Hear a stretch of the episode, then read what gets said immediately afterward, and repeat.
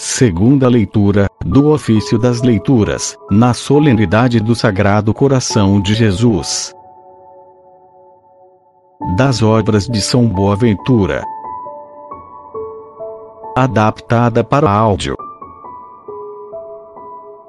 Considera, ó homem redimido, quem é aquele que por tua causa está pregado na cruz, qual a sua dignidade e grandeza.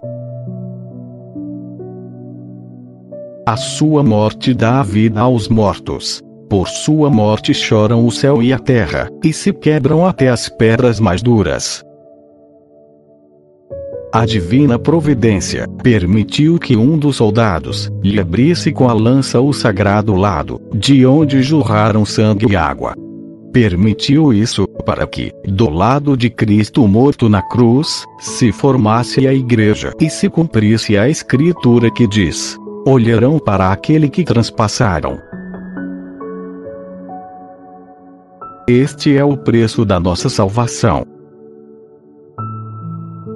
Saído daquela fonte divina, isto é, do íntimo do seu coração, iria dar aos sacramentos da Igreja o poder de conferir a vida da graça, tornando-se para os que já vivem em Cristo, bebida da fonte viva que jorra para a vida eterna.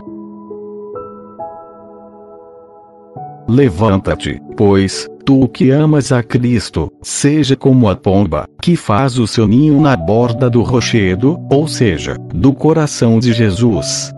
Nesse coração, como o pássaro que encontrou sua morada, não cesses de estar vigilante.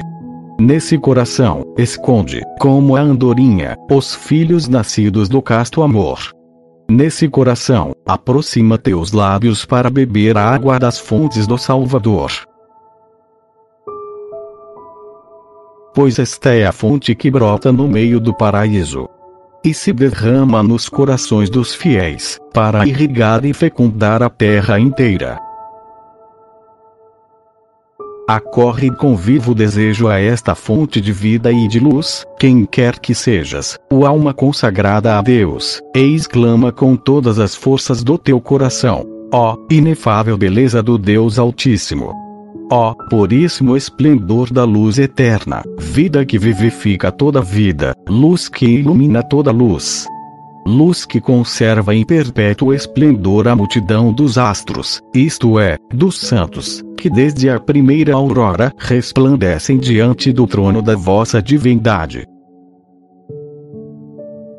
Ó eterno e inacessível, brilhante e suave manancial daquela fonte, oculta aos olhos de todos os mortais, que é um coração de Jesus. És profundidade infinita, altura sem limite, amplidão sem medida, pureza sem mancha. De ti procede o rio que vem trazer alegria à cidade de Deus, para que, entre vozes de júbilo e contentamento, possamos cantar hinos de louvor ao vosso nome, sabendo por experiência que em vós está a fonte da vida, e que em vossa luz contemplamos a luz. Bendito seja o Sacratíssimo Coração de Jesus.